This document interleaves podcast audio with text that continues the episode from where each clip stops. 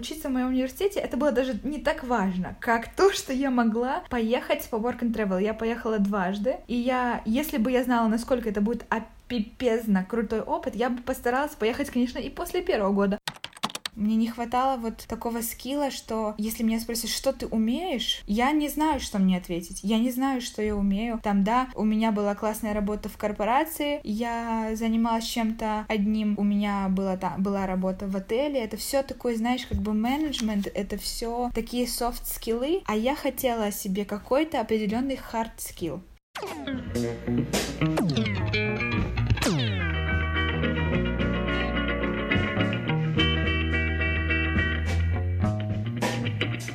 Соня, привет. Привет, Катя. Мы с тобой наконец-то созвонились. У нас с тобой всегда планируем что-то, все переносится, потом все еще раз переносится, и наконец-то мы либо созваниваемся, либо встречаемся. Да, это звучит как э, камень в мой, э, в мой огород, но это камень в наш огород. Да, и я очень рада тоже, что мы сегодня созвонились, и у нас просто, в принципе, у меня сейчас идеальный момент как раз вот э, с тобой пообщаться и записать с тобой подкаст, и вообще я очень рада, что что это свершилось сегодня. Ура! У нас сегодня необычный будет выпуск, потому что, ну, как э, наши слушатели знают, что в основном записываемся мы с Настей, и в этот раз мы решили, мы вообще решили разнообразить подкаст и добавить рубрику с гостями, и в этот раз а сегодня в гостях э, в нашем подкасте будет Соня Крылова, которая невероятно вдохновляющий, энергичный, классный человек, и я очень надеюсь, что наш разговор, возможно, вдохновит вас что-нибудь привнести в свою жизнь или просто, не знаю, добавит ярких красок в ваш день. А, давай, Сонь, ты представишь себя сама. Я думаю, у тебя это классно получается. Так что расскажи, чем ты занимаешься. Твое, вот твое меня представление уже меня обязало, как бы тут не упасть лицом в грязь, знаешь, перед слушателями.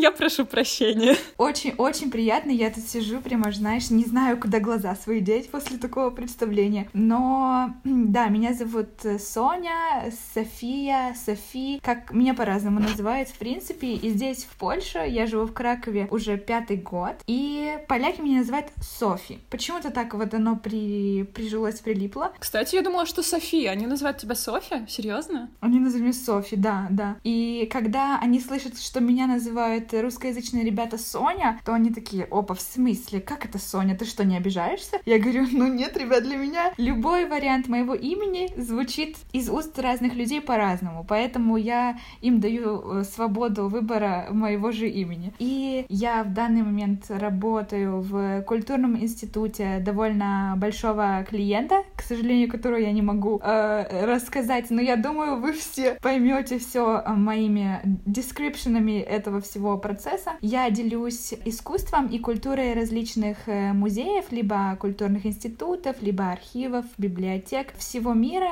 с, можно сказать, в цифровом виде. То есть мы создаем, я помогаю партнерам, с которыми мы работаем, сделать 3D-выставки, э, сделать какие-нибудь классные проекты, посвященные определенным художникам, определенной теме, определенной личности. И моими клиентами являются в основном русскоязычные страны, СНГ, Балтийские страны, некоторые европейские страны, с которыми я общаюсь на английском языке с представителями там их организаций. И вот э, мы создаем какой-то продукт, который приближает людей, которые находятся дома у компьютера, просто которые могут да, зайти посмотреть то, что их интересует, узнать чего-то большего, может быть, о каких-то локациях, куда они едут дальше, путешествовать, что посмотреть, где походить, какие там типы, подсказки, вот такое вот. Ну и просто увидеть, блин, офигенное, э, офигенное искусство, доступное вот в таком виде. Учусь заочно на дизайне интерьера. Сейчас начинаю второй год. У меня уже был первый съезд, да, это говорится, съезд. Встреча на учебе, да, и когда я была в Израиле. То есть я уже, понимаешь, начала год, вот как корабль назовешь, так он поплывет. То есть ты пропустила или? То есть я пропустила, да. Я пропустила, но я насыщалась дизайном э, арабско-израильско вот таких тем, поэтому я считаю, что я для себя лично... Я не филонила. Да, я не филонила, я все как бы напиталась э, нужными вайвами, скажем так. Поэтому вот на следующих выходных я с новыми силами иду э, продолжать учебу, которую у меня тоже были сомнения сомнения на самом-то деле, идти ли дальше. У всех у нас были сомнения. Либо же закончить вот этот, да, первый год и просто где-то себе взять курс дополнительный по 3D-программам и начинать просто делать свое портфолио, проекты и выходить на уровень фриланса, либо же идти со своим портфолио в фирмы или какие-то проекты отдельных людей здесь. Вот, поэтому у меня были и такие мысли. Я понимаю, что я могу сделать это, когда я закончу университет. Пока что, может быть, мне недостаточно каких-то знаний и фундамента для того, чтобы профессионально все-таки подойти к этому всему вопросу. А, Соня, а сколько будет длиться твое обучение заочное? Мне остался один год.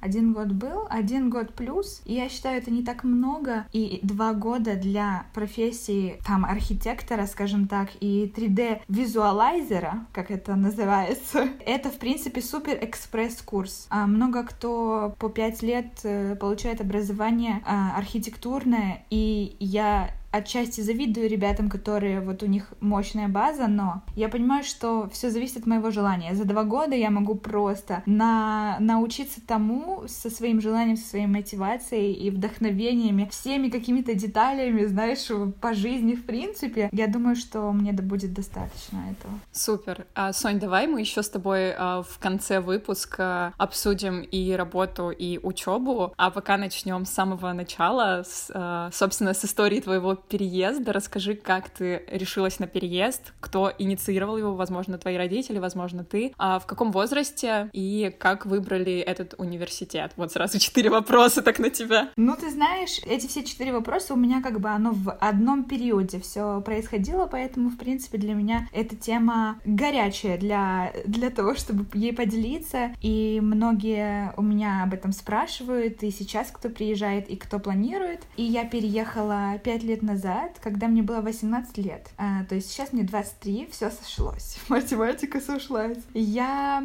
решила переезжать, наверное, с помощью родителей. Я была открыта, в принципе, на любые предложения. Поэтому для меня было чуть-чуть страшно уезжать из-под крылышка мамы, и так как я привыкла, что да, там у меня все наглаженное, все чистенькое, все готовое, наготовлено, тепленько, контролирует меня э, как бы модеративно, не было особо там жесткого контроля, но в то же время я всегда должна была быть там по часам дома, мама знала, с кем я, что я и как я. То есть вот в таком стиле, чтобы просто все понимали, как, каким ребенком э, и подростком я была. И и к тому же у меня еще есть младший брат, э, ему сейчас 11 лет, и бабуля, дедуля, мы очень близко со всеми общались, и у нас вообще семейная тема была самой важной в, по жизни, и поэтому в этом плане мне было чуть-чуть сложно решиться тоже на такой шаг, но с момента, как я пошла на курсы польского языка в Запорожье, я из Запорожья, я поняла, что в принципе это мое. Мне идет язык, мне идет э, понимание культуры, я интересовалась, а в принципе и, и религией, и какими-то праздниками, и вообще какие люди поляки. И я поняла, что может быть, да, этот, этот стиль мне подойдет. Плюс я еще выбрала Краков. Я недолго думала выбирать Краков, потому что у меня двоюродный брат поехал в Варшаву в то же самое время, как я уехала, а я поехала в Краков, и мы подумали так, что мы э, вот такие проверщики ситуации. Исследователи, да? Поэтому он, он чекает ситуацию в Варшаве, да, да, я здесь. И так получилось, что я осталась здесь, он остался там, и всем, знаешь, очередное подтверждение того, что где бы ты ни был, у тебя с собой всегда есть ты. И ты, если тебе захочется, если тебе круто с самим собой, ты сделаешь ветер такой в любом месте этого мира. Пусть это будет Запорожье, пусть это будет э, Киев, Краков или Жешув, да, допустим. Да, э, если, чтобы все поняли шуточку, то это маленький город э, на почти у границы, да, а, который мы проезжаем часто, если мы едем на автобусе, либо на поезде. И продолжая историю, то я пошла на курсы польского. А сколько тебе было лет? Или в каком ты классе там была, когда ты пошла на курсы польского? Я вот как раз-таки за полгода до выезда пошла, и мне хватило этого с головой для базы вообще понимания людей, как купить в магазине что угодно, и как купить билет на поезд, как э, сказать привет, пока, как дела. То есть это была такая база-база, плюс еще для университета, чтобы там там какие-то документы, какие-то знакомства со студентами и так далее. Мне, в принципе, хватало этого на, на, на начало. Я ехала через фирму, как, в принципе, многие, наверное, в то время ехали,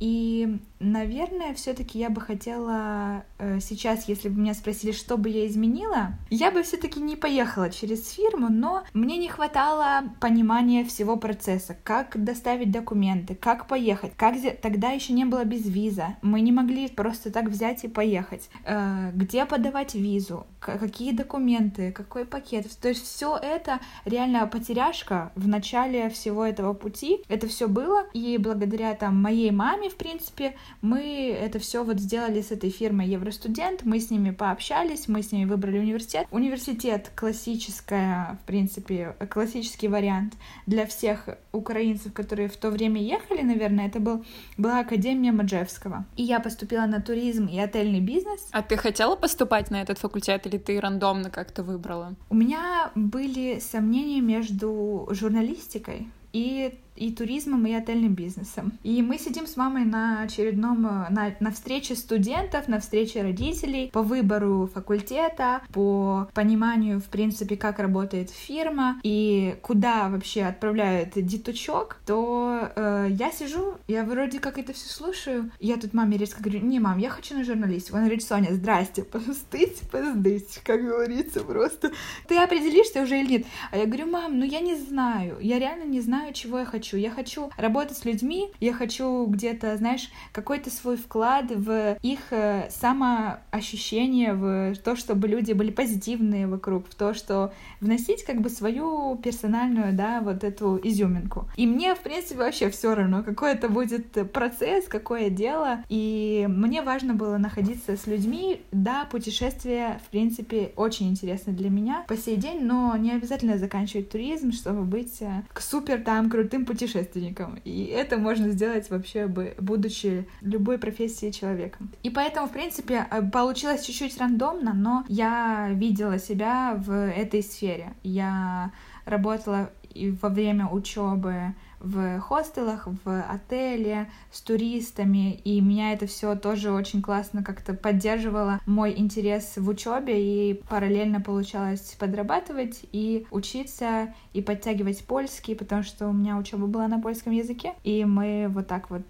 с мамой решили в итоге, что, что туризм. Мы поехали автобусом из э, Днепропетровска с моей знакомой, с которой мы познакомились на встрече очередной евростудент э, студ, студентов будущих. И мы поехали вместе с ней. Я была, как говорится по-польски, свеже по операции, а, аппендицит, мне вырезали аппендицит. Ничего себе. Да, перед тем, как я ехала в Польшу, мне нельзя было поднимать чемоданы, мне нельзя было ничего тащить. А какой, в принципе, не тащить, если ты едешь на, на все время уже как бы уезжаешь, да, ты едешь в Польшу. Мне 500 сумок, у меня было 5 чемоданов с собой. Да, были два маленьких, но три больших. И мама ж, понимаешь, мамочка, кастрюли, сковородки, гречка, все как бы было все, да да? Я понимаю, я тоже, когда ехала в Польшу, я тоже ехала так без билета обратного, и это был кошмар. У меня была какая-то, знаешь, такая сумка, просто как у гастарбайтера, потом чемодан, потом еще какой-то пакет. И это сейчас я как-то компактно могу путешествовать и понимаю, что мне не нужно такое количество вещей, но тогда все, я еду навсегда, знаешь, так прям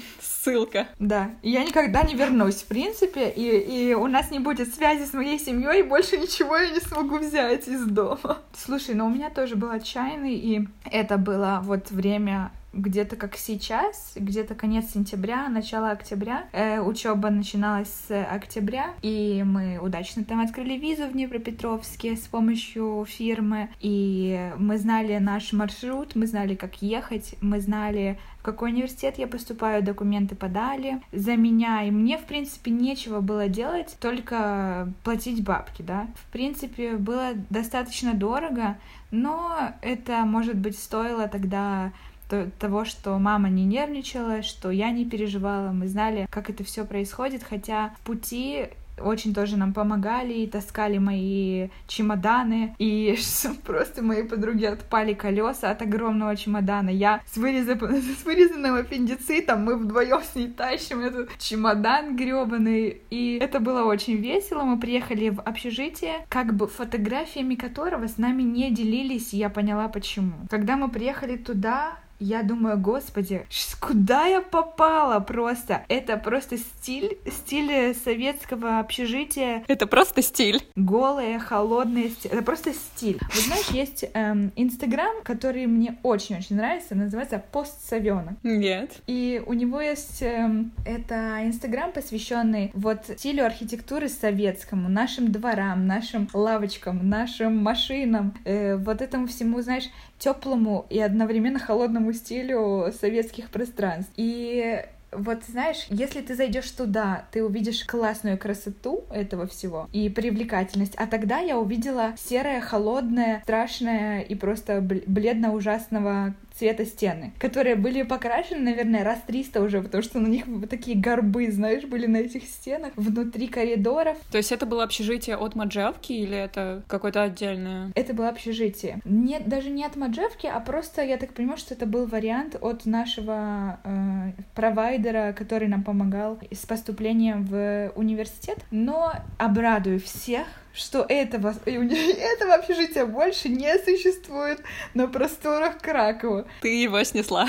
Да, я его мысленно сносила с того момента, как я там, наверное, поселилась. Что с ним произошло? Я не знаю, почему его закрыли. Может быть, его реконструировали в более там, привлекательный вид общежития, либо же его просто сейчас закрыли. Но я знаю, что несколько лет назад, а я здесь уже пять лет, то есть первые пару лет, пока я здесь была, оно существовало существовала. Я прожи, прожила в общежитии, э, оно называлось Камрад. А Камрад — это вроде как друг, приятель, что-то такое, да. Ну, в общем, да, друзья и приятели там были, но само общежитие просто оставляло желать лучшего, хотя я реально благодарна этим трем месяцам, которым я там обитала со своей Юлей. Я реально благодарна людям, которые мне там встретились, и нашим тусовкам, и, и всем э, холодильникам, которые летели через через окна и всему-всему реально, что, что было в этом общежитии. И даже сейчас я встречаю ребят, которые жили со мной там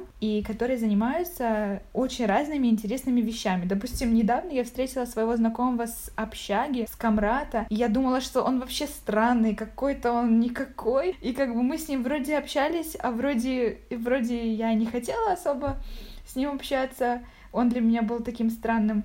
И он сейчас в э, стендапе как выступает как э, комик, как э, стендапер, и у него реально очень прикольно получается. И я такая думаю, ого. Он поляк? Нет, нет, украинец. Украинец. И он выступает в Кракове, да? Да, он выступает в Кракове. У них был недавно тур по Польше. И, если я не ошибаюсь, еще заграничные туры у них тоже будут. То есть это действительно очень-очень классно. Еще несколько девчонок я встретила. Одна из них работает в моей фирме. В принципе, благодаря мне, потому что встретила это она меня. Мы с ней когда-то жили в одной общаге. Еще несколько людей. И знаешь, знаешь, у меня вот эти все встречи смешались э, в одну кучу всех моих знакомых, и где-то я уже не помню даже, где мы познакомились, хотя мы знакомы уже очень-очень давно. Я просто, в принципе, понимаю, что в любой обстановке, какая бы она ни была, ты реально встречаешь крутых людей и себя окружаешь той энергией, которую тебе хочется. Окей, давай перейдем вообще к обучению в самом университете. Расскажи, как тебя... А, во-первых, как ты адаптировалась первый год, насколько тебе там было комфортно уже учиться полностью на польском языке, а как тебе отношения преподавателей или твоих одногруппников поляков, в общем, в целом, комфортно ли ты себя чувствовала, обучаясь там? Э, скажу так, что мой университет, это, в принципе, мой факультет был э, очень популярен среди украинцев и русскоязычных, поэтому у меня было очень-очень много ребят, и именно вот э, с русскоязычных стран. И в моем общежитии тоже были ребята с русскоязычных стран, поэтому мы сразу же там, знаешь, как-то где-то со своими держались, сдружились. Мой первый день в университете прошел довольно-таки легко. Я думала, что это будет что-то для меня непонятное. Я ни, ничего не пойму, куда идти, к, какие пары, где что, какие кабинеты, какие... У нас три, три корпуса университета, и, в принципе, внешне это самый такой современный военный университет, он, по-моему, существует не так уж и давно, с 2000, может быть, второго, третьего, может быть, даже и позже э, года, поэтому сейчас достраивают там еще один э, дом, кстати, по проекту архитекторов э, университета Маджевского, что очень не может не радовать. И напротив него есть офигенная общага, в которую я бы сейчас сама заехала, которая называется Live In. И она тоже была построена по проектам и при помощи архитекторов э, а, Маджевского университета и там был раньше старый, эм, старый завод, старая фабрика заброшенная. Сейчас из нее сделали такую конфету просто. Там есть, там будет и спортзал, и библиотека, и компы крутые, и комнаты. Боже, я как посмотрела эти комнаты, я думаю, может быть, мне, в принципе, съезжать с моей квартиры уже и, и букать э, там э, какую-то себе комнату. Реально очень-очень классно. Но возвращаясь к универу, то адаптировалась я быстро. Я привыкла к польским парам, к, я имею в виду, парам на польском языке очень быстро. И первые какие-то вот моменты я даже, наверное, запомнилась преподавателем, потому что я всегда не боялась где-то что-то сказать, переспросить. Потому что я знаю, что все, в принципе, знаешь, у них крутится в голове этот вопрос, но никто не может спросить. И я там МБ, как на каким-то корявым языком, я спрашивала, и преподы реально это ценили. Это было самое ценное для них на первом году, что мы не боимся, что мы интересуемся, что мы хотя бы в теме вообще вообще того, что происходит, того, о чем нам говорят. Экзамены я всегда сдавала нормально, то есть, да, у меня были там какие-то, может быть, треки, и... но я сдавала. Факт в том, что у меня не было такого, что э, я заваливала, потом пересдавала, не пересдавала и так далее. И есть еще такая система пересдач. Ты первый раз можешь пересдавать бесплатно, второй раз ты пересдаешь за 70 злотых, точнее третий раз. А если ты третий раз не пересдаешь, ты повторяешь полгода целый предмет предмет, за который ты тоже платишь, я не знаю, сколько сейчас, раньше было, по-моему, 300 или 400 злотых. И поэтому была мотивация, скажем так, сдавать экзамены с первого или со второго раза.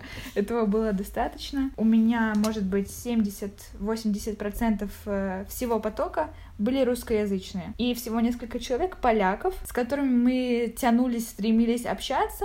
И, в принципе, все тусовки общие нашего потока, которые проходили где-то, то нас заближали. Поэтому мы с поляками нашими тоже нормально общались. Я реально вот благодарна своему туризму и отельному бизнесу за часть практическую, где мы куда-то ездили, где мы, а, допустим, на третьем году мы ездили на пароме в Швецию с нашей преподшей, с нашей группой, и она знала, знала, что мы будем там бухать, она знала, что мы будем там гулять, но она говорит, ребята, я иду спать в каюту, меня вообще мне все равно, что будет происходить. Выбегаете там, делаете фотки Титаник, э, наблюдаете за водой, за тем, как работает вообще все в... Как бы там был, можно сказать, отель на воде, вот этот паром-лайнер, и это было в тему нашей специальности, нам было действительно интересно, как происходит вот эта жизнь на воде, и там было все прям так, как, как в фильмах, знаешь, описывают. Мы прошли какой-то там мини, мини-тренинг с менеджером по ресторанному бизнесу внутри этого парома. Мы вкусно поели, мы круто провели время, мы поржали, и в 5 или в 6 утра мы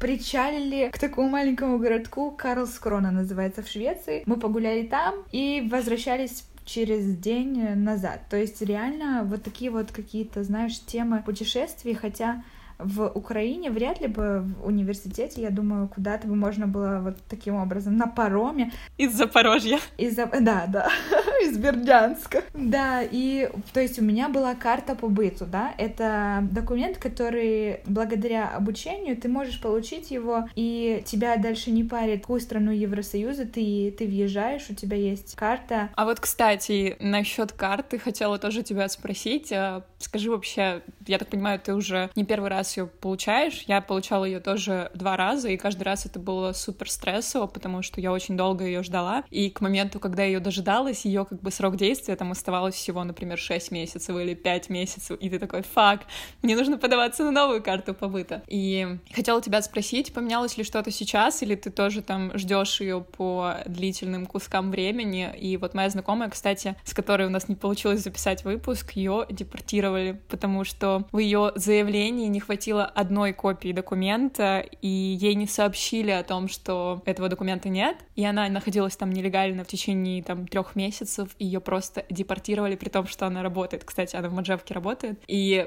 Просто представь, насколько вся эта бюрократия там не очень хорошо как бы влияет на это все. Так что хотела тебя спросить, сталкивалась ли ты с трудностями какими-то в получении или нет? Ну, я вообще в шоке с историей, реально, слушай, капец. Если тем более она работает. Да, она только вернулась вот буквально в сентябре. До этого она 6 месяцев пережидала здесь. Ну, слушай, у меня не было проблем с картами. Единственное, да, у меня тоже была такая ситуация, что я, у меня должна была быть карта на год, и я ее получила спустя, скажем, полгода, и мне оставалось действие карты полгода.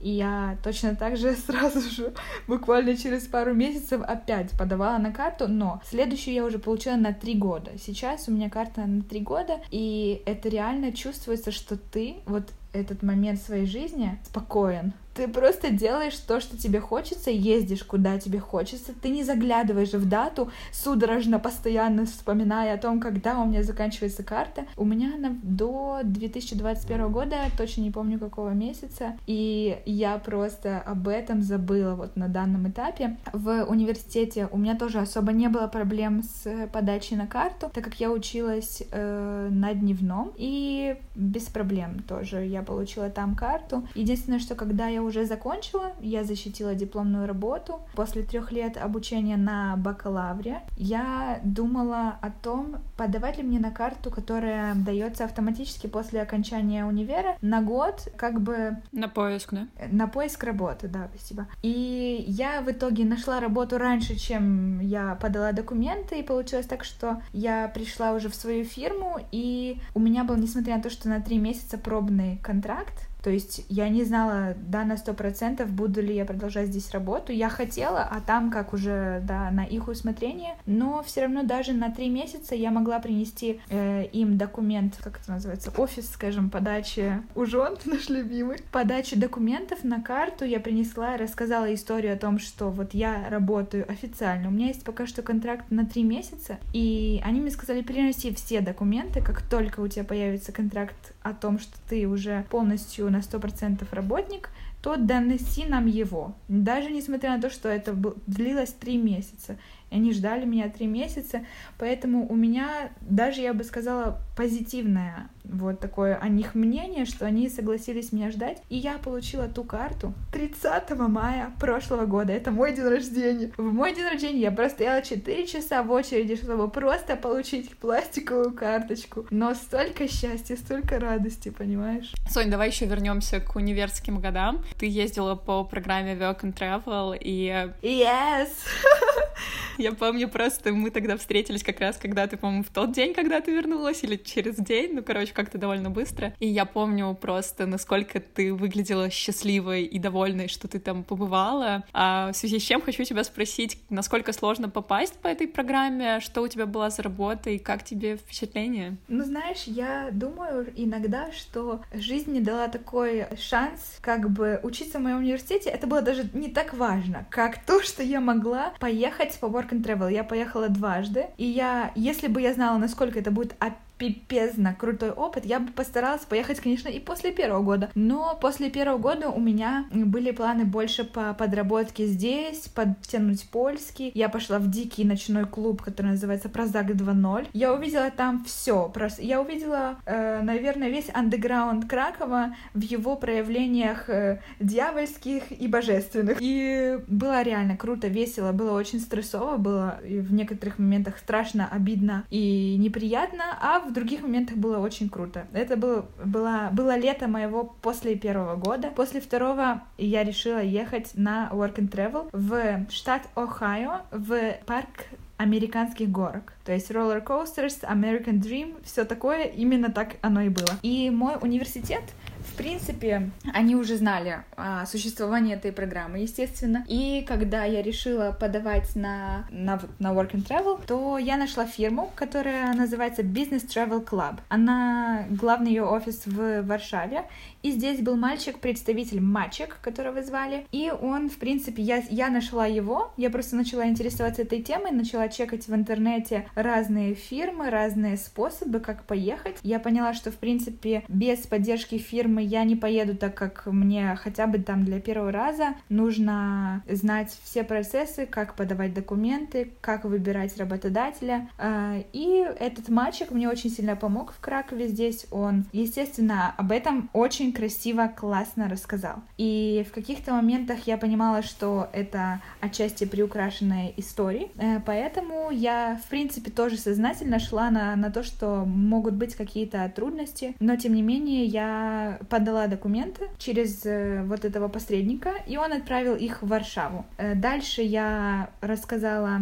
своим в деканате, я рассказала преподавателям о том, что у меня есть такие планы, и так как эта программа начинается уже в начале июня, конец мая, мне нужно сдавать экзамены раньше. Здесь э, экзамены начало июня, конец июня, более-менее вот такие вот сроки. И я понимала, что мне надо сдавать раньше, и мне все равно, как я это буду делать, даже если я не, не сдам чего-то там, это все перенесется на сентябрь, и я уже как раз к этому моменту и вернусь. Поэтому все преподаватели, особенно на туризме, на отельном бизнесе, только поддерживали это, это все. И я поздавала все экзамены вообще без проблем. И я, кстати, на самом деле, мне кажется, это очень классная а, классный способ сдать экзамены гораздо легче, чем э, в основном потоке, потому что преподаватель тебя не парит вообще никак по поводу э, там серьезности экзаменов, учиться перед экзаменами три года. Нет, такого не было. Даже в каких-то моментах они мне просто так поставили зачет, и сказали, все, птичка, лети с Богом, перекрестили и поехала. Ну и вот так вот. Я сдала экзамены, в принципе, все сразу же с первого раза, быстро. Следующий этап был, это я поехала в Варшаву на встречу с работодателями. Я предварительно выбрала для себя из списка, который нам наша фирма давала, а, куда бы я хотела поехать. Я выбрала себе, окей, я смотрю, что там зарплата меня устраивает, устраивает штат, устраивает, что я буду делать. А, и я вот себя там увидела, да, в парке американских горок. Я понимала, что, в принципе, работа веселая, я буду кататься на горках, я буду общаться с людьми, я буду жить в нормальных условиях. И я вот ехала с целью попасть именно туда. И э, собеседование с работодателем выглядит так, что ты садишься как бы за, за стол к представителю парка, да, или к представителю фирмы, в которой ты будешь работать, организации, и рядом с тобой сидят еще кандидаты, которые хотят попасть именно туда. И с каждым э, из кандидатов э, представитель организации общается и это выглядит как будто, знаешь, какая-то мини-бойня на самом-то деле. Ты чувствуешь реально конкуренцию, что вот ты общаешься, и ты должен каким-то способом показать, что ты чем-то лучше, чем-то интереснее, чем-то как-то вот более для них подходящий вариант. Но прикол в том, что попадают все. Попадают все из сидящих, но на разные должности. Э, я попала в, на самом деле, на самую крутую должность из предложенных, которая была. Это была аниматор. Типа, мне нужно было на игры, э, на разных играх, там были маленькие мини-игры, баскетбол, выиграй игрушку, выстрели из пистолета, брось мячик, и, и вот такие вот как бы мини-будочки с играми в этом парке. И я должна была там людей зазывать общаться с детьми, с ними играть, с ними дуреть, бегать, прыгать и так далее. То есть это было, в принципе, для меня самое такое классное. Многие из ребят, у которых был английский, допустим, хуже, так как у меня был на, ну, на нормальном уровне, я бы не сказала, что мега-супер английский, но достаточно, чтобы общаться с детьми. Э, в Америке. А многие, допустим, у кого был английский послабее, они работали где-то там, где меньше было контакта с людьми. То есть либо же в, на кухне поварами, либо же помогали, допустим, на выставлять какие-то продукты на прилавки, либо же там в отделе одежды, э, продаж каких-то сувенирчиков и так далее, либо же в, помогали убирать в отелях, в каких-то вот таких домиках, где останавливались останавливались люди э, рядом с парком. И и самое прикольное из этих работ мне еще нравилось э, там, где на горках они закрывают, знаешь, тебе помогают э, закрыть вот эту вот, э, я не знаю, как называется, предохранительные вот эти все ремни, да, чтобы люди не повылетали, это супер ответственно, да, и ты реально их готовишь морально к тому, что сейчас будет пипец, ребята, готовьтесь, и они, каждый с микрофоном, и каждый говорит, объявляет там, что все садятся сейчас, все застегивают ремни, все, э, один кто-то проверяет и говорит, ну что, ребята, вы готовы получить супер экстрим, адреналин и так далее, и они все кричат, да, и поехали, и потом просто все эти ребята приезжают растрепанные после, знаешь, ну, после, после горки, но все такие счастливые, все такие классные, и прикол работы, вот это был, как же он назывался, оператор, оператор горок. И прикол в том, что один человек из этих операторов горок каждый день должен был сесть и проверить, как горка работает. Каждое Просто гребаное утро. Это была ты? Нет, я, слава богу, это не была я, но многие ребята, которые работали именно там, они каждый день катались на горке, каждый день проверяли. И знаешь, там на, на горках делают фотки на каких-то моментах самых там прикольных, где у людей э, максимальные эмоции выражены на лице. И у ребят, которые, в принципе, катались каждый день, у них такой покер-фейс был, понимаешь, на этих фотках. Ребят, вы меня в этой жизни ничем не удивите просто. Я уже все. Страх — это мое второе я. Я просто ничего больше не боюсь. Я э, накаталась там на всех горках. И работой своей, в принципе, была довольно... Было сложно мне поначалу именно стоять весь день. То есть наши смены начинались там от 8 до 12-14 часов. Все зависело от твоего желания. Если ты хочешь заработать больше бабок, то ты херачишь просто. И, в принципе, во всех work and travel работах именно так. Если ты хочешь заработать, попутешествовать и еще привезти там что-то себе купить, где-то накопить на, на свои цели, планы после возврата в, там, в Польшу, в свою страну, то реально надо быть готовым к тому, что ты херачишь там как, э, как конь. И я так и делала. Но в каких-то моментах где-то, да, да, я уставала, где-то у меня были э, стрессы, где-то, может быть, какие-то не, не самые лучшие дни. И хотя, ты знаешь, в целом какие-то у нас были мини-путешествия, когда у нас были выходные по два, по три дня. Мы ездили в Нью-Йорк, мы ездили в Чикаго, мы ездили на Ниагарский водопад, мы ездили вот всю округу штата Ohio и вот эту вот восточную часть э, Америки мы за выходные успевали посмотреть. За три дня один город, я думаю, вообще вполне достаточно. Плюс еще был э, центральный город Ohio, это Кливленд, и он, в принципе, был сам по себе классный, туда не нужно было долго ехать, и мы там тусили, гуляли, и, ну, я тогда еще, мне было 20 лет, а в Америке э, ты можешь пить алкоголь с 21. И для меня, ну, я бы не сказала, что в моей жизни цель это набухиваться или там пить постоянно, нет. Но когда ты на тусовке с американцами, когда они играют в бирпонг, когда у них вот есть вот эта культура, знаешь, американских тусовок, и ты из Украины, и твои друзья там поляки и все остальные национальности, в принципе, там тоже присутствовали. У нас были группки там э, русскоязычные, украиноязычные, поляки, испанцы, брази... бразильцы, кто еще там был, чехи, словаки, вот все вот европейские такие наши ближние страны. И у всех были свои группки, и когда-то в каком-то моменте они просто все смешались, мы все общались, все дружили, и с американцами тоже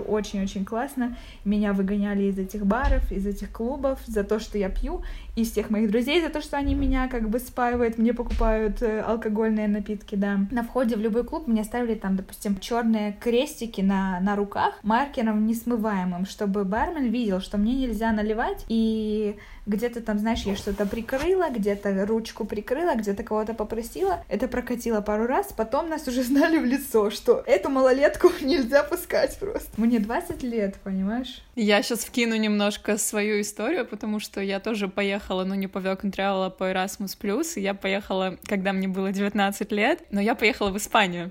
И я работала на баре, и за счет этого, наверное, у нас с тобой просто максимально противоположный опыт, потому что вокруг меня было столько алкоголя, что иногда я думала, а может мне вообще вот эта доступность сидра или там, не знаю, пива или еще чего-то. Мне кажется, она очень пагубно на меня влияет в мои 19. И еще, знаешь, такие добротные испанцы, с которыми я работала, они мне а, говорили, мы тебе готовим кофе с витаминами, и наливали туда ликер. Ликер в 12 часов дня. То есть это было, это было, конечно, очень забавно, но я прям приехала почти чувство, что мне нужно немножечко подетокситься дома. Я настолько круто проводила там время, что, знаешь, вот даже вопрос алкоголя у меня не, не портил всю картину, да, восприятия. Может быть, потому что я там и, и в трезвости, и в пьяности воспринимаю весь кайф происходящего приблизительно одинаково, и для меня не было тоже, может быть, какого-то стресса, знаешь, что общаться на английском с американцами мне не обязательно нужно было быть э, там под, под действием чего-то, чтобы свободно себя чувствовать, хотя вот именно на тусовках понятно, что ты с людьми больше общаешься, ты больше там смеешься, больше сближаешься с ними, знакомишься, и тебе не так страшно, что ты думаешь себе в голове,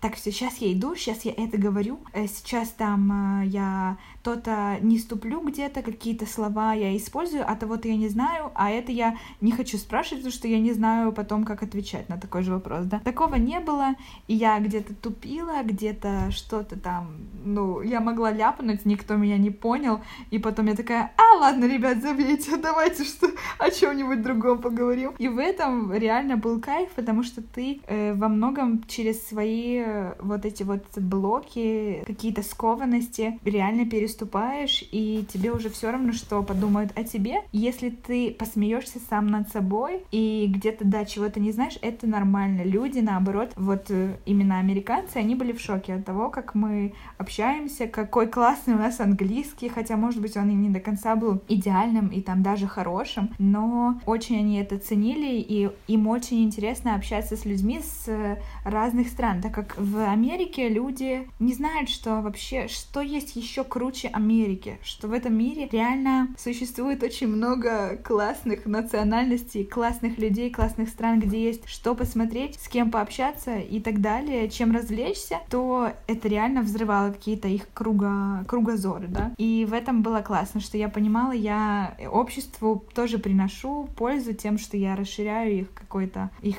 мап вообще этого мира. Поэтому было классно, я проработала в парке 4, 3 с чем-то месяца, и в это время там восточное вот побережье мы успели посмотреть с ребятами. Я ездила туда с девочкой, полькой Агнешка и поляк Адриан. И этот поляк, кстати, Адриан, с которым потом я начала встречаться, в, когда мы уже были под конец э, Work and Travel. Ну, знаешь, он, и мы с ним познакомились еще в том баре, в этом прозаке, где он работал, когда я еще закончила первый год учебы. Это ты его вытащила в эту программу или вы случайно? Слушай, я просто ему сказала, а он такой, я хочу с вами.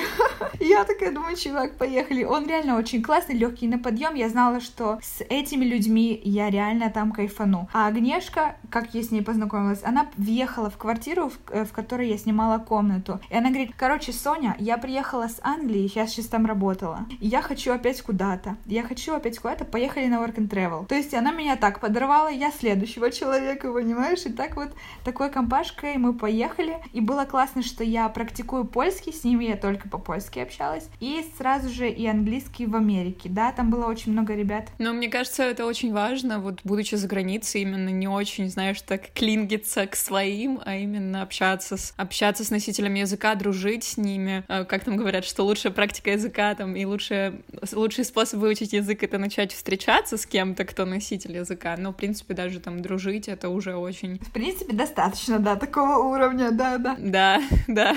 Ну, слушай, я сразу поняла эту всю тему. И я думаю, так, все, ребята, отошли от меня. Очень классно, что мы, каждый из нас попал в разный отдел. Агнешка работала в...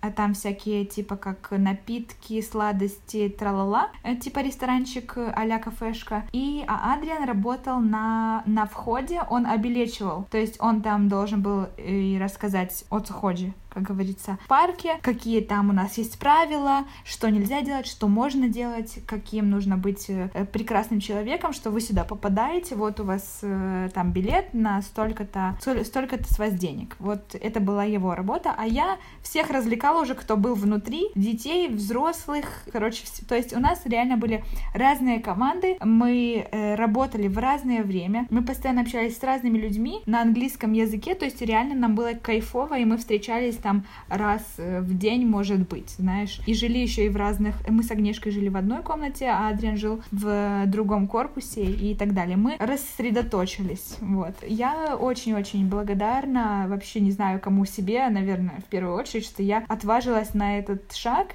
что я не побоялась, хотя я такая вот на самом-то деле, ну, спокойная, такая нежная принцесска, вот, вот такое как бы дитятко, понимаешь? И моя мама всегда, э, всегда думает, что я где-то там мне не хватит, знаешь, этой отваги, силы, уверенности в себе, ответственности. Но как только я уехала из родительского дома, как только я сама, я понимаю, что только я и смогу сделать и осуществить все свои вот эти планы и мечты. Вот так, в принципе, прошел мой work and travel именно работа. И потом мы поехали путешествовать месяц, около трех недель мы были то там, то сям. И в Центральной Америке я была у своей подруги лучшей, которая так уехала 7 лет назад со своей мамой в штат Оклахома. Это было просто самое прекрасное, наверное, время за это мое пребывание в Америке. И я у нее была около недели. То есть там я реально познакомилась с настоящей вот такой, знаешь, плоско-песчаной Америкой ковбоями, этими огромными тачками, огромными расстояниями между точкой А и точкой Б, тусовками, ее парнем-американцем, домашними посиделками, вот этими, знаешь, с американцами, их едой, их стилем жизни. Было очень круто. Потом я поехала присоединиться к своим ребятам, которые тогда были в Лас-Вегасе. Там мы э, круто протусили, поехали в Лос-Анджелес, Сан-Франциско,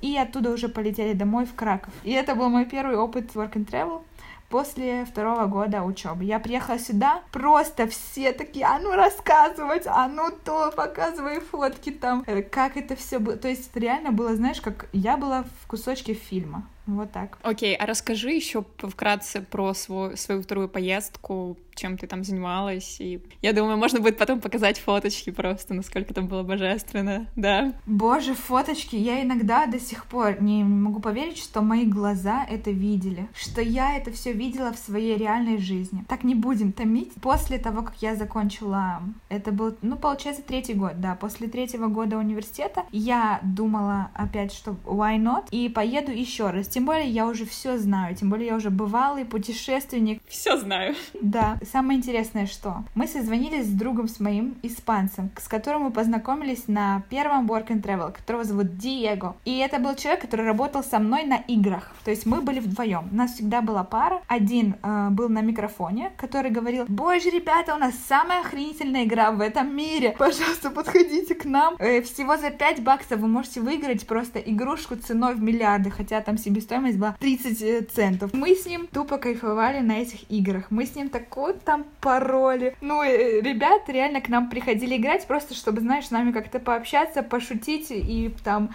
постоять, потрындеть. И вот с Диего мы очень сильно сдружились в этом всем деле. Он живет в Испании. Он вернулся в Испанию, я сюда в Польшу. Мы с ним общались там э, какое-то время поначалу, потом у нас, естественно, все свои дела, свои заботы, учеба, работа. Он вообще танцует танцор профессиональный, то есть он э, работает и в театре, и в цирке, и он вот на вот этих вот висящих полотнах, там супер аэрогимнаст, и он работает сейчас в Париже. И тогда мы с ним созвонились э, где-то, наверное, в начале весны. Я говорю, слушай, что тебе так скучно живется тут? Он говорит, слушай, я тоже, я тоже об этом думаю, давай с тобой поедем давай поедем еще раз в Америку. Я говорю, ну, чувак, давай, тогда ты чекай в своей фирме, какие у тебя есть э, варианты работодателей, я чекаю у себя, и там, где у нас пересекается вот этот крестик в морском бое, там мы и туда мы и едем. И он говорит, Сонь, ну у меня типа национальный парк есть, такой же, как у тебя, Йеллоустон. Я говорю, ну у меня тоже он есть,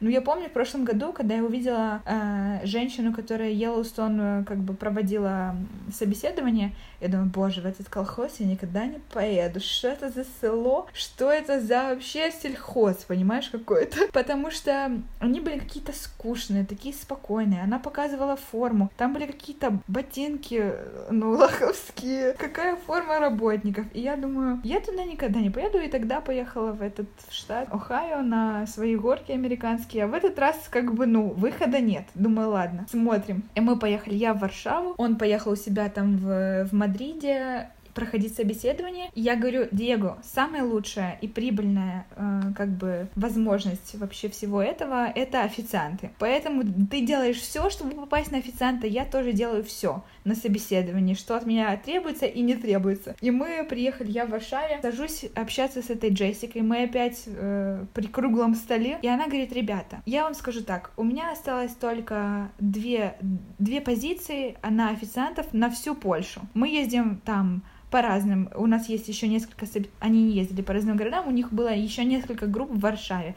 То есть до хрена людей и всего два места. Она говорит, вы должны быть максимально круто там подкованные английским, и там эмоциональная составляющая и так далее. То есть вы должны быть классными ребятами, чтобы попасть. Настроили хорошо перед собеседованием. Нас, да, вообще офигенно уверенно, сразу себя почувствовала. Короче, в итоге реально получилось так, что я пообщалась с ней, она посмотрела, что я была уже однажды э, в, по Work and Travel, что я там ответственно подошла к всему, ко всей работе, у меня нет никаких замечаний, и они видят историю, как ты отработал, то есть если ты там сносил э, всем бошки во время прошлого твоего Work and Travel, то вряд ли бы они меня взяли. Но они посмотрели, что как бы девчонка адекватная, понятно, что и там я скакала там что-то им говорила, рассказывала, обещала и так далее. Не до конца то, что может быть даже мне присуще, но я, я сказала, я хочу это и все. И она написала мне имейл, они говорят, окей, мы подумаем как бы, пока что вступительно вы там, как она сказала, а, как бы команда ресторана, вот как она сказала, но не сказала кто, или я буду мыть посуду, или я буду как бы, ну, обслуживать э, обслуживающий персонал. Вот, в итоге через два дня приходит имейл, что вас приняли на официанта. Я пишу, Диего, все, я уже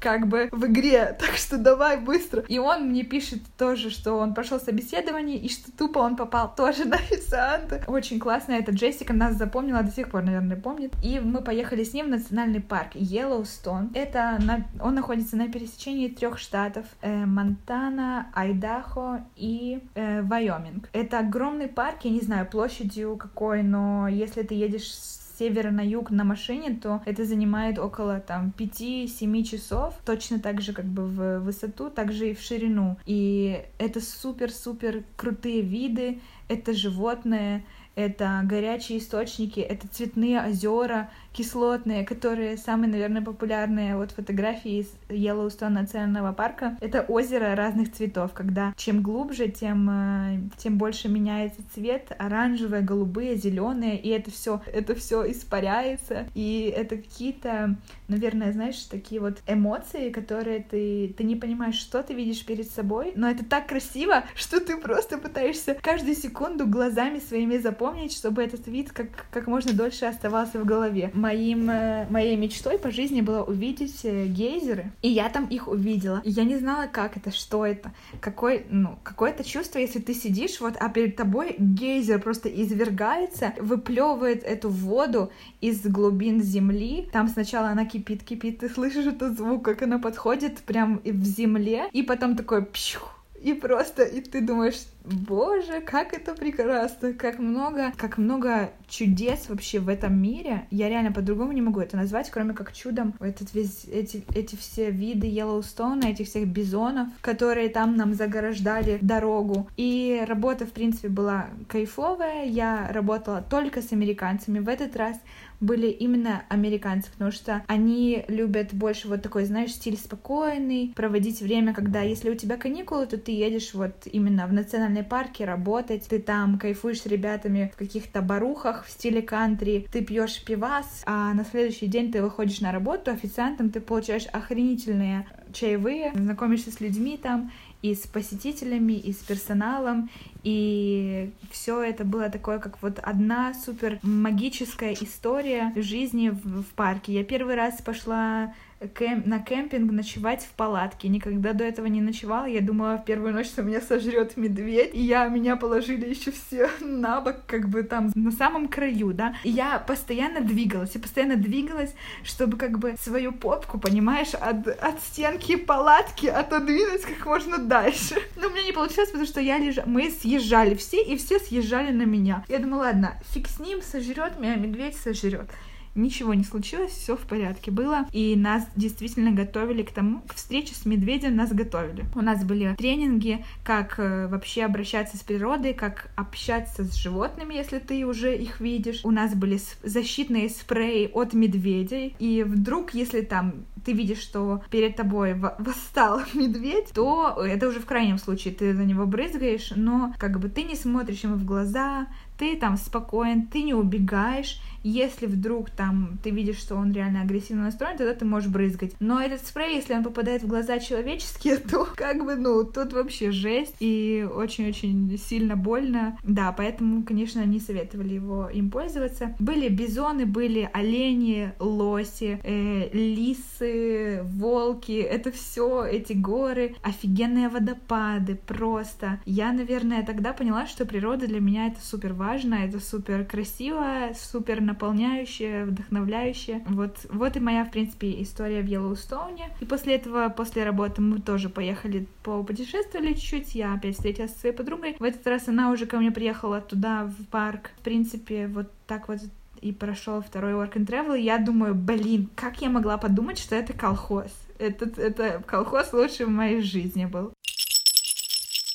Да, круто. И я так понимаю, ты вернулась, ты защитила диплом, и ты сразу стала искать работу правильно? Да. И вот давай как раз, да, расскажем, насколько вообще просто найти работу после окончания учебы, как быстро у тебя это получилось и как вообще, а, насколько охотно принимают украинцев, например, да, в какие-то корпорации или, ну, да, в какие-то интересные компании. Ну, слушай, на самом деле я думала, что будет труднее, сложнее. Я когда приехала на вот таких вот эмоциях, да, свободы и всей вот этой вот темы того, что тебе не нужно париться о завтрашнем дне. И я как бы такая, опа, а тут защита, а тут мне надо квартиру найти, куда я вообще еду. Я выехала из своей квартиры с вещами, которые я закинула к своим знакомым и уехала. Мне вообще это не парило. И тут я возвращаюсь, мне нужно было искать квартиру. Я въехала к ребятам знакомым, которые были здесь в Кракове, у них освободилась комната, то есть это было полегче. Защитила дипломную работу на тему work and travel, в принципе, подходила под мою специальность. И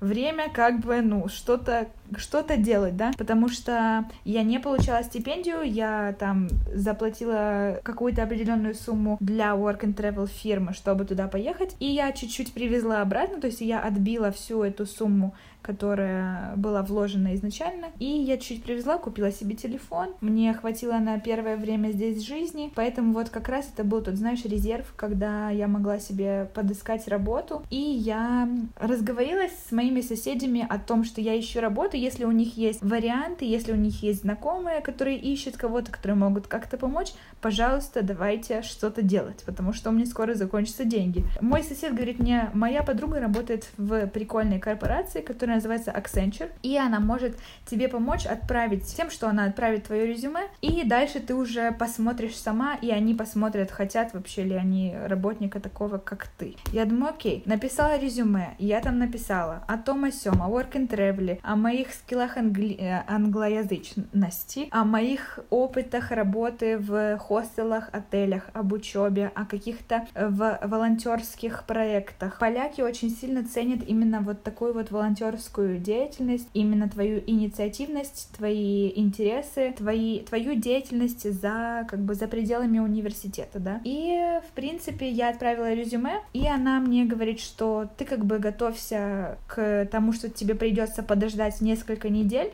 до того, как ты получишь ответ. В это время, пока я ждала, я отправила туда-сюда, там, на сайте Працуй.пл, на сайте, там, как, каком же только не сайте. Я реально чекала все, куда я могла отправлять. Я сделала себе тоже профиль LinkedIn. У меня особо не было чем тогда поделиться, но я расписала это так, что как будто бы было, знаешь. Главное, как э, презентовать себя. Вот я это уже поняла. Fake it till you make it, да? Да, вот, вот именно так. Им я получила ответ тогда, как раз я ехала в Украину. Я еду в поезде в наш любимый Пшемышль, и я получаю звонок, и мне говорят, что здравствуйте, мы звоним вам из фирмы как бы Accenture. А, еще предварительно они мне позвонили по Skype, по бизнес, короче, видеозвонку, чтобы со мной про провести собеседование. Естественно, я попросила всех в своей квартире, потому что у меня были бешеные соседи, заткнуться на полчаса, выключить всем интернет, никакой фифы, никаких игр. Я говорю, я сейчас прохожу онлайн-собеседование.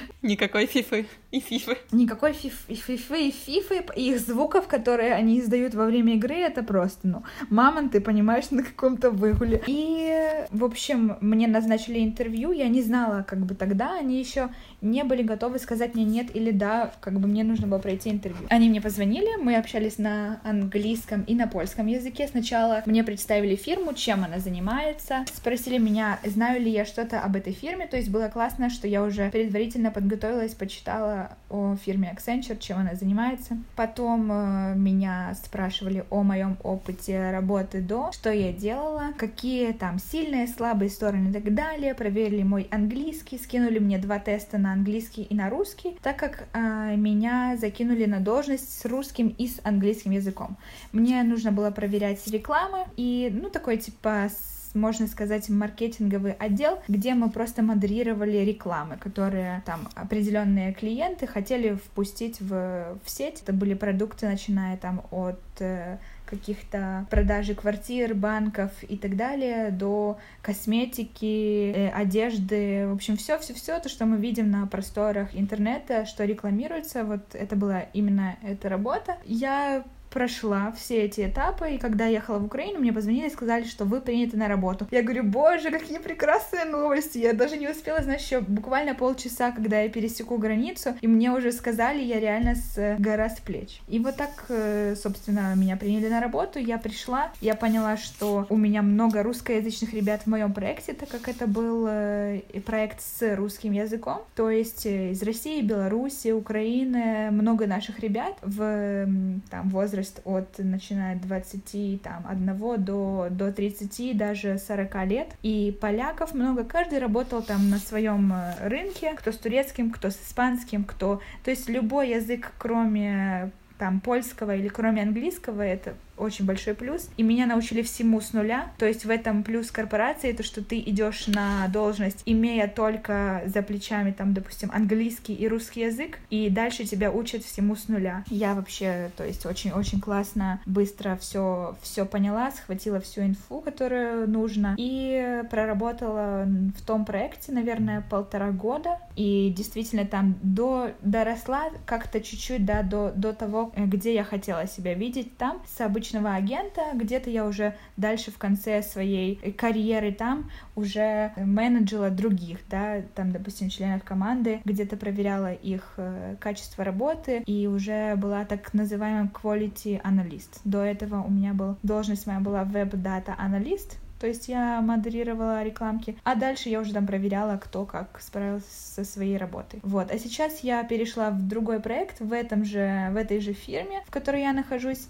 только более творческий, связан больше с искусством. Это другая команда, другой офис, хочу сказать по поводу офиса, по поводу пакета и по поводу медицинских вот этих всех страховок и социального пакета, вот как он называется, что здесь фирмы, конечно, супер, супер поддерживают в этом плане. У меня есть карта мультиспорт, с которой я бесплатно могу заниматься в любом спортзале, в любой йоге, в любой э, вот этой вот всей теме. Какие-то бонусы, какие-то вот эти вот все плюсики для, для работников. Я реально чувствую себя застрахованной здесь, безопасно. Короче, я себя чувствую, вдруг, знаешь, там, не дай бог, руку сломаю, я знаю, что у меня есть страховка, и меня, мне помогут, да, э, чего не было во время, во время учебы. Хотя я платила там за страховку, которую мне надо было чисто сделать для карты по быту, только бабки запошлять и ее сделать. И я не знала на самом-то деле, если со мной что-то произойдет, где я окажусь в итоге, в Украине или мне здесь помогут. И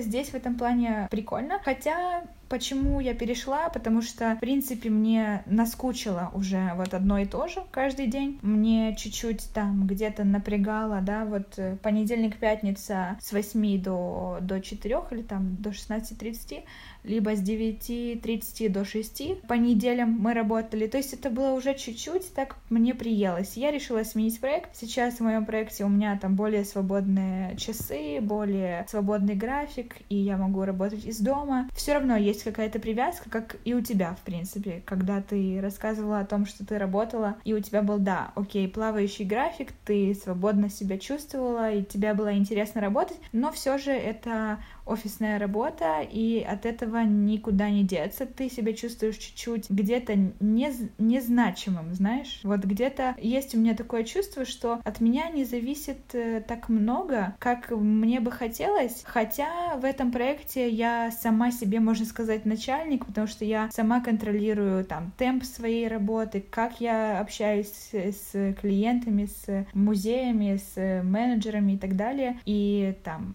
в общем, это все зависит зависит от меня, мои там успехи в проекте, моя зарплата и так далее. А ты не думаешь, что вообще вот в больших корпорациях э, вот это ощущение, что ты немножко как бы винтик, оно в принципе постоянное, то есть ты не чувствуешь, что от тебя зависит так много, потому что, ну, вот корпорация большая, и эта машина, она как бы идет сама собой, и там не ты, так кто-то другой. Вот есть такое ощущение, или, возможно, только у меня оно там бывает складывается? Ты знаешь, оно у меня было, наверное, больше в прошлом проекте, даже из-за количество людей, которое работало в моей команде, в моем проекте, и весь этаж огромного офиса был заполнен нами только, я понимала, что да, в принципе, как бы от меня не зависит сейчас, если я приму такое решение к этой рекламе, да, если я где-то как-то затуплю, окей, типа, я получу за это, но ничего не изменится. То есть нет такого, что у меня есть мотивация делать свою работу круто, потому что если я сделаю херово, то я потом не получу денег или у меня будет галимая моя репутация. Такого нет, потому что ты работаешь внутри э, офиса, типа на, на бэк-офисе, да. Окей, твои менеджеры видят, как ты работаешь, какие у тебя результаты, но если ты не будешь этого делать, ничего не поменяется. Вот реально цель твоей работы особо вот для меня не была такой вот чисто выделенной, знаешь, из, из всего этого общего механизма, этой машины, как ты говоришь, так не было. Хотя сейчас я понимаю, что если я где-то там затуплю, затяну срок, то, ну, усе, да, усе, все протупило. Усе пропало. И, допустим, там какой-то партнер у, у нас не, да, усе пропало, не опубликуется, у них важный проект, они будут об этом говорить, показывать, у них официальный запуск, да, там их, э, их какого-то проекта на платформе. Они хотят показать, что они идут в ногу с современным миром цифровых технологий. А я тут, ну, из-за того, что я там что-то забыла, понимаешь, я их не опубликую. Но это вообще будет капец. Поэтому чем больше ответственность, тем круче. И, может быть, я к этому и стремлюсь. И поэтому в корпорации обычно ответственность э, каждого человека, она такая, средненькая, да, особенно в больших командах, в больших проектах. Тут у меня работает пять человек, у нас каждый знает, за что он ответственный, знает результат того, если ты где-то там что-то протупишь. Круто. Скажи мне, пожалуйста, как, э, имея такую, в принципе, ответственную работу, у тебя еще хватило энергии пойти на учебу? Что сподвигло, что вдохновило? Вообще расскажи, каково тебе сейчас совмещать работу full time Все-таки, возможно, сейчас у тебя плавающий график, но я помню, что начинала ты именно с этого плотного графика, и ты совмещала его еще с заочкой. Я тоже так делала, и это было, это было сложно. Но давай вот поделись вообще, как это произошло. Ну, слушай, я взяла вот год после того, как э, я приехала с Work and Travel, я думаю, окей, я поучилась, я закончила свой университет, я защитила дипломку, и я хочу чуть-чуть погулять и отдохнуть от учебы. Погулять для меня это было поработать. И я поняла, что, наверное, год я себе возьму перерыва без учебы. Я подумаю, что мне хочется захочется, я поработаю, наберусь каких-то навыков. Если мне захочется дальше просто работать и в этом где-то совершенствоваться, и если я увижу, что мне не нужна учеба, я не хочу больше ничего, я определилась с э, там родом своей деятельности, то я не пойду учиться. Но спустя год я поняла, окей, чего-то мне вот не хватает такого творческого. Я понимала, что я закончила туризм, отельный бизнес, творчество и арта ноль в этом. Окей, кроме там какого-то словесного, да, как бы выражения. И я поняла, что я хочу что-то создавать своими руками. Мне не хватало вот такого скилла, что если меня спросят, что ты умеешь, я не знаю, что мне ответить. Я не знаю, что я умею. Там, да, у меня была классная работа в корпорации, я занималась чем-то одним, у меня была, да, была работа в отеле. Это все такое, знаешь, как бы менеджмент, это все такие софт-скиллы, а я хотела себе какой-то определенный hard skill, чтобы в случае, если меня уволили с работы, если я сама захотела уйти, если я уехала в другую страну, я знаю, что я могу делать. Это четкий ответ на вопрос, что ты умеешь, а не завуалированное, как бы, что я могу менеджить людьми, я могу э, делать ивенты. Да, типа, как бы это тоже в моей жизни есть, я это обожаю, но мне вот чего-то такого не хватало, и именно в творческой отрасли. Поэтому я нашла для себя интересную школу, которая называется Школа моды и, диз... и искусства. Короче, в целом она называется Школа искусства, но там мода, дизайн, театр, танцы и все, что связано с искусством. И я выбрала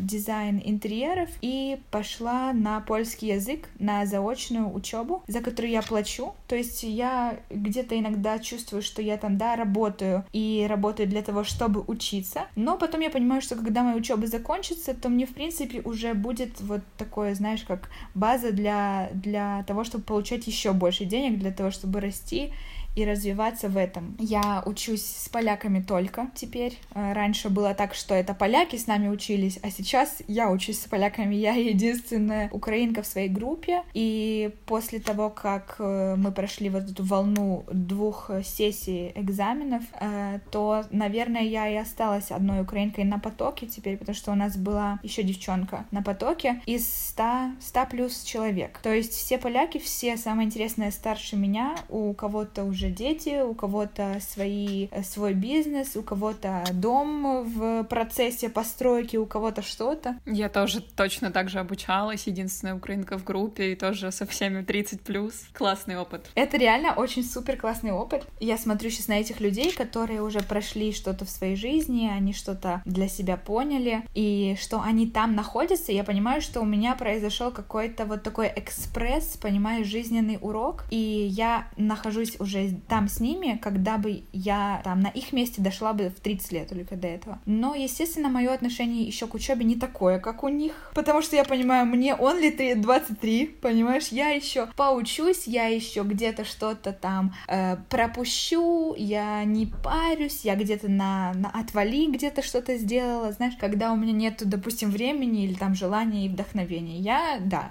Такое я признаю, я, я вот такая в каких-то моментах, но они меня очень сильно мотивируют реально относиться к этому э, серьезно, реально делать проекты, которые мы делаем, это уже труд. И если ты на это подписался, то, то тогда уже от этого кайфуй. И у нас есть э, уроки и рисования, и архитектурного рисования, и онлайн-программ 3D-построения интерьеров, дизайн мебели. У нас есть история искусства, именно именно вот дизайна мебели, да, как выглядели постройки, как выглядели квартиры, дома, где жили люди, где работали, э, чем себя окружали. Есть, эм, как это можно назвать по-русски, что разные материалы. Мы ездим в, допустим, огромные супермаркеты, магазины, салоны именно материалов, то есть э, и мебельных, и просто там, допустим, с э, стен, и плиток, и вот всех вот этих освещений. Все, чем, все, что у нас есть в интерьере, мы это все прям четко-четко там разбираем. И это безумно реально интересно, это безумно полезно. И даже если, допустим, где-то я не буду использовать вот эти знания, если я буду работать больше в 3D, да, в программах, я все равно очень сильно полагаюсь на вот эти все знания, полученные из разных сфер э, дизайна, потому что просто научиться 3D — это круто, да, это классно, быть крутым э, дизайнером 3D. Действительно много работы и дорогостоящие программы, и курсы дорогостоящие. Сейчас вообще это прям затратно. Но если у тебя есть база именно вот такая творческая, художественная, то это, естественно, видно потом на, на всех работах и даже в 3D. Круто. Сонь, а скажи, пожалуйста, я уверена, что у всех бывают такие моменты кризиса, когда ты не понимаешь, зачем ты что-то делаешь, как тебе продолжать, зачем тебе продолжать, и скажи, что тебя вытягивает в эти моменты, что драйвит, что ведет продолжать э, учиться, работать, не знаю, там, продолжать как-то кайфовать от жизни? Что тебя толкает к этому? Слушай, знаешь, я когда расслабляюсь, да, называю, я это так называю, когда я расслабляюсь, когда я не убираю дома, у меня срач, э, когда я не делаю, там, я подписалась в Фейсбуке на миллион ивентов, на которые я хочу пойти в эти выходные, в итоге я валяюсь на кровати, смотрю сериал и просто жру. Ну, вот такие моменты в моей жизни бывают, и я реально реально признаюсь в этом, и я часто думаю, что, боже, как так можно вообще, да? Э, жизнь идет, каждый день нужно ценить, каждый день надо что-то делать, надо просто вот так вот погнали. А погнали. Привет, Диме. Да, а погнали. Слушай, так, кстати, я с ним познакомилась, когда мы ехали по Work and Travel в Yellowstone, и на собеседовании мы с ним познакомились. Это просто, наверное, знаешь, один из самых лучших людей в моей жизни, самых таких особенных и позитивных. И вот таким как бы волей случая мы, мы с ним встретились. Короче, продолжая тему э, расслаблений моих и где-то поиска сил, мотивации, то я просто себе даю время вот расслабиться. Я просто себе даю время полениться, пожить в сраче, понять, что в принципе и этот, этот э, момент в моей жизни тоже есть в моем характере. Я где-то ленюсь и где-то откладываю до последнего момента. К сожалению, не деньги, а дела. Понимаешь? Вот так вот бывает. Я где-то, знаешь, понимаю, что мне нужно сделать что-то важное, и мне нужно начинать маленькими шагами, но ты понимаешь, блин, это так долго, это та... стоит ли вообще оно того? И еще дальше это откладывая, ты еще дальше, блин, себя потом мыслями этими убиваешь, почему я до сих пор этого не начал, почему я э, не пошел на тренировку, почему я там, у меня есть цель, и я вроде как не вижу препятствий в определенные свои моменты жизни,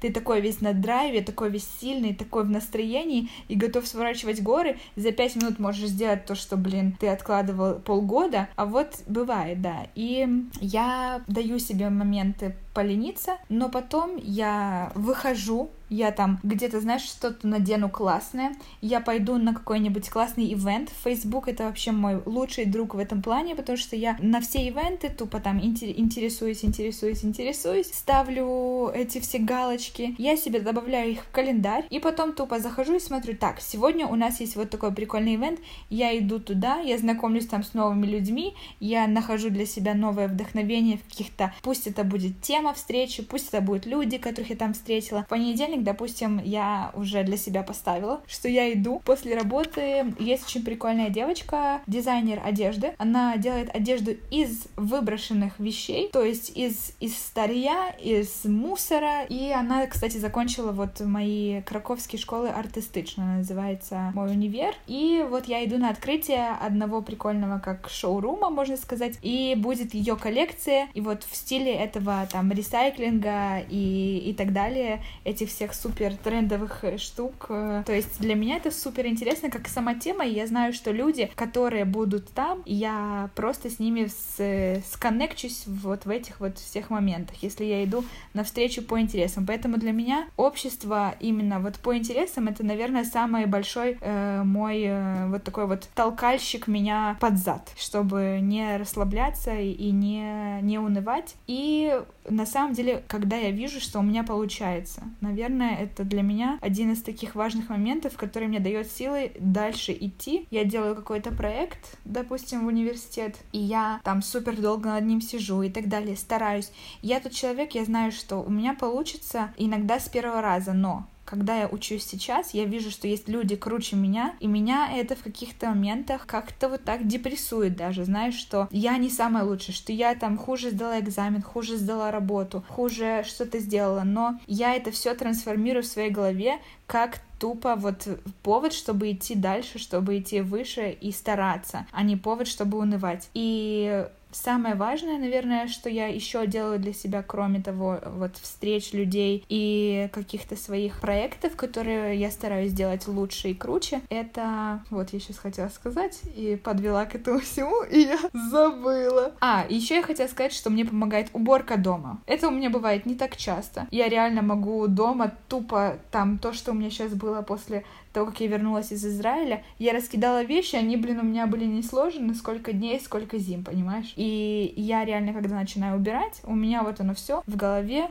само даже убирается, знаешь? Да, подтверждаю, очень помогает. Я всегда, когда чувствую, что у меня какой-то беспорядок в голове, начинаю все прям подчистую, знаешь, там выдраиваю пыль, не знаю, убираю, мою, и мне становится легче, как-то, знаешь, такой прям осадочка выпрямляется. Да, вот именно так. И мне помогает реально спорт и йога. Если я хожу на занятия, когда я себя телесно разбужу, я реально пробуждаюсь и своими мозгами, потому что когда у тебя в теле вот есть такое, даже какая-то приятная усталость, адреналиновая вот такая, то ты реально понимаешь, что ты можешь свернуть горы. И еще ответственность которую я на себя беру, мне дает дальше тупо переступать через моменты, которые я где-то себя некомфортно чувствую. Я выхожу из зоны комфорта, я, мне неудобно, мне как-то страшно, стыдно. Знаешь, там где-то мне нужно кому-то позвонить, какой-то шишке там, предложить ему что-то. И я такая думаю, как я буду сейчас с ним общаться на польском? Малолетняя соска, извиняюсь, да? Еще молочко не высохло на губах. Я уже сейчас буду общаться с серьезными дядьками и тетками по проектам, которые должны их заинтересовать, если я это правильно им преподнесу. И я понимаю, что у меня нет нету просто выбора и пути назад. Я взяла эту ответственность, и я это делаю до конца. Мне потом отвечать перед другими людьми. Поэтому я люблю, когда я что-то обещаю, и я уже потом вывертиться, уже некуда, уже просто ты сам